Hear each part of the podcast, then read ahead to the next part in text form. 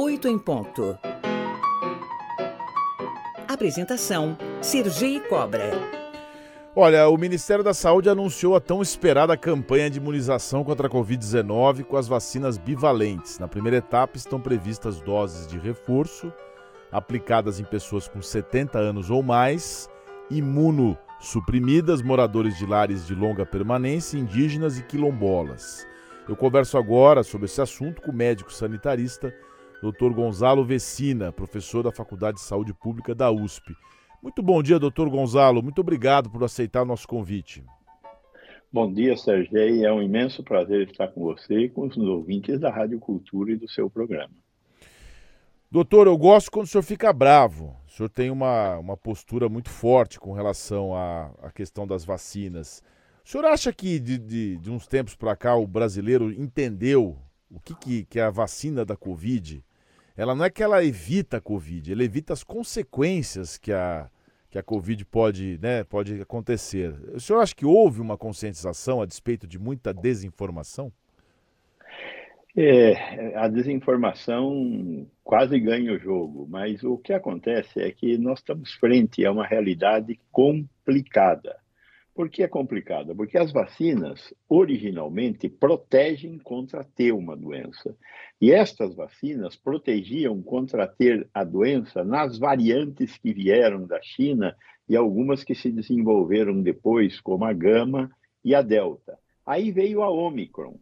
E a Omicron driblou as vacinas, mas continuou tendo proteção contra morte e doença grave. Agora apareceu uma vacina nova, são as vacinas bivalentes, vacina da Pfizer, da Moderna.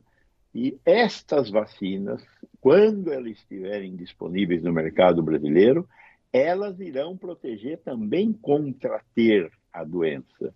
Então, ah. nós temos que entender que é uma coisa mais complicada do que a gente achava do que era. Basicamente isso, Sergei. Ah, então, então entendi. Então essa essa essa nova, essa bivalente da, da Pfizer, essa tecnologia também impede de você adquirir o Covid, é isso?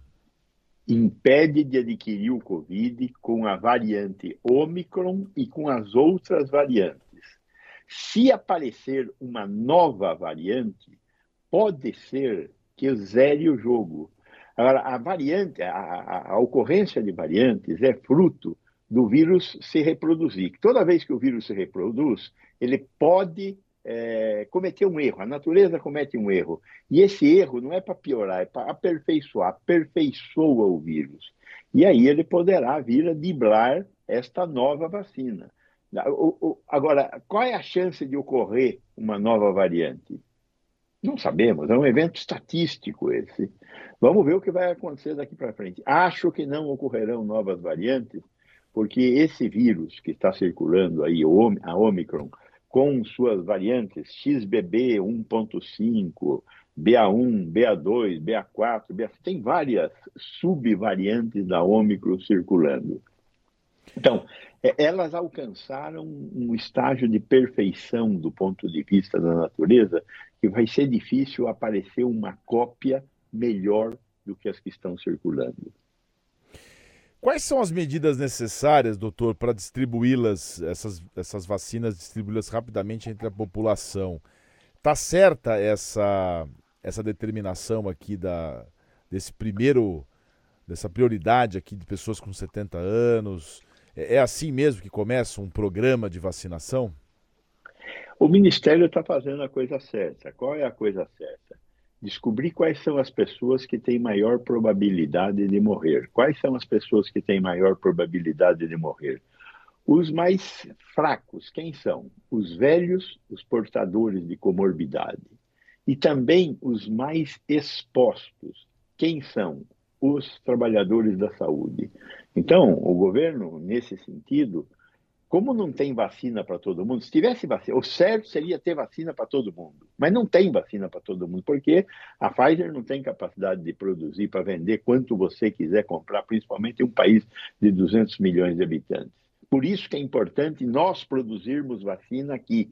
Nós não somos Uruguai. O Uruguai atravessa o Rio da Prata e compra lá numa farmácia em Buenos Aires. Nós não. 200 milhões de habitantes é uma população muito grande. Por isso a importância da Fiocruz, do Butantan se movimentarem para produzir essas vacinas, e particularmente o diálogo com a Pfizer, com essas grandes produtoras de vacina, para incorporar essa tecnologia no Brasil e produzir para os brasileiros. Então, como não tem, compra uma quantidade menor. Como compra uma quantidade menor, tem que determinar uma regra de prioridade sobre quem vai ser coberto. Então, sobre quem vai ser coberto, eu não sei se o senhor tem essa informação, e eu fiz uma pesquisa e descobri que nessa portaria ou nessa iniciativa do governo federal não está constando pessoas com deficiência física. Embora previsto em lei que deficiente físico tem prioridade, é, o senhor tem essa informação? Isso tem que ser corrigido? Não, não veja, a questão da, da deficiência física, é, o, o, deficiente, o portador de uma deficiência, ele pode não ter nenhuma é, fragilidade imunológica. Então, o velho, ele, ele, ele diminui sua capacidade de dar resposta imunológica. Por quê? Porque é um corpo que já não está mais produzindo as coisas que produzia na juventude. Basicamente é isso. Então, o, o, o deficiente não está na relação do Ministério da Saúde, porque o Ministério da Saúde está usando um critério que é risco. O deficiente ígido, saudável, ele tem uma deficiência geneticamente ganha ou adquirida como sequela de uma doença qualquer, perdeu uma perna e tal, uma coisa dessa. Ou, é, não enxerga, não escuta, algum problema desses. Mas ele é uma pessoa ígida. O sistema imunológico dele funciona. Então, a, a, a diretriz do Ministério da Saúde é atacar aqueles que têm maior fragilidade e que, portanto, se tiverem a doença, têm o maior risco de morrer da doença. Mesmo os portadores de síndrome de Down ou um problema neurológico Portadão, mais forte? Portadores do síndrome de Down, eu entendo que estão nessa portaria porque eles têm uma fragilidade imunológica. Entendi. São 8 horas e 38 minutos. Nós estamos conversando com o Dr. Gonzalo Vecina Neto, que é médico sanitarista, professor da Faculdade de Saúde Pública da USP. Professor, sobre as máscaras, é, ainda aqui em São Paulo, por exemplo, o uso é obrigatório nos transportes públicos, mas não é assim em todo lugar. A gente viu muitas polêmicas sobre isso. Ainda está é, certa essa determinação do, do, uso nos transportes públicos e o pessoal entendeu que máscara é para proteger a si e ao, e ao próximo? Seja, isso é uma coisa que o brasileiro ainda não percebeu. Mas eu acho que nós temos que incorporar na, no, no nosso ritual de vida que sempre que nós estivermos com uma doença respiratória, qualquer que seja, nós vamos proteger o próximo de nós usando máscara. Então, é, neste momento, o vírus continua circulando, a pandemia continua graçando, um número muito pequeno de mortes, mas é um número grande de casos. E agora vem aí o carnaval, nós vamos ter um pipoque aí grande, mas é, é importante manter o uso de máscara no transporte coletivo e nos estabelecimentos de saúde. Fora disso, Vida, vida que segue. Por quê? Porque é uma doença relativamente pouco grave. A chance de morrer de, de Covid é pequena se você for uma pessoa saudável. Se você for um, um idoso, se você tiver comorbidade, a chance é maior, porque a chance de pegar é grande. Pegar, pega mesmo, exceto os que tomarem a vacina, a vacina bivalente.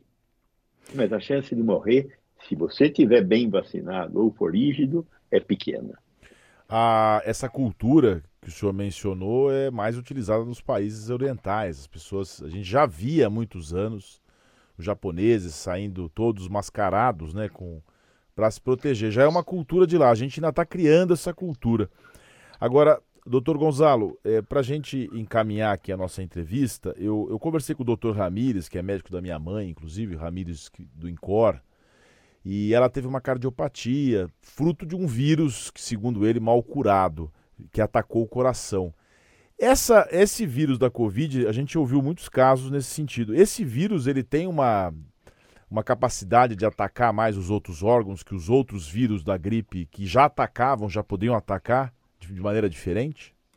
Com certeza. Nós estamos aprendendo, Sergei, sobre esse vírus. Esse vírus ele é uma, uma doença que ataca o corpo todo, ataca, ataca o sistema neurológico, ataca o coração, ataca o pulmão, ataca os rins, ataca o sistema gastrointestinal. Ele é um vírus total. Então, nós temos que tomar muito cuidado com ele e temos que aprender. Esse negócio de Covid longa, essas coisas, nós temos que aprender. Ainda tem muito a aprender para tratar de maneira adequada os pacientes que tiveram a virose e podem estar com a Covid longa ou consequências da Covid em outros órgãos, é, como você mencionou. Muito bem. Conversamos aqui no Oito em Ponto com o Dr. Gonzalo Vecina Neto, médico sanitarista, professor da Faculdade de Saúde Pública da USP. Doutor Gonzalo, muito obrigado pela sua participação aqui na Oito em Ponto. Sou ouvinte, é, sou seu espectador no, do Jornal da Cultura, o senhor está sempre lá também. E um grande abraço para o senhor.